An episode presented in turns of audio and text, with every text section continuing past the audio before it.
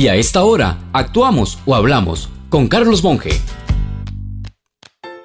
Feliz año viejo. Con esta frase hago mención a uno de los cuentos que incluí en mi libro Sueños y Verdades, publicado hace un par de años. Y lo hago porque creo que es muy oportuno dadas las circunstancias.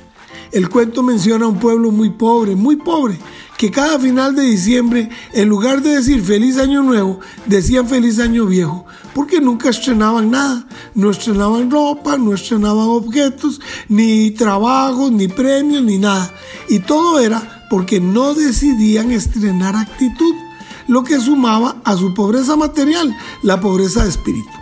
Pues bien, si vemos la Costa Rica de hoy, está en situación económica muy crítica como país, pero hay muchos que ya sea por su alto nivel adquisitivo o porque tienen un trabajo con sueldos, aguinaldos y otros garantizados, no quieren aceptar esa realidad y se aferran a sus ventajas.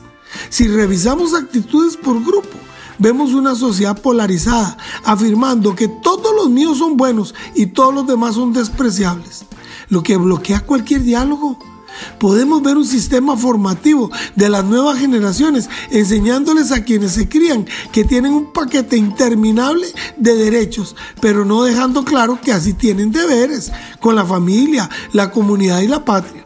En fin, que está claro que con esa mentalidad, si no vamos a cambiar nada, los días han de pasar, vendrá el 31 de diciembre y pasaremos a enero 2021, pero deberíamos decir en nuestras actividades, feliz año viejo pero queda tiempo.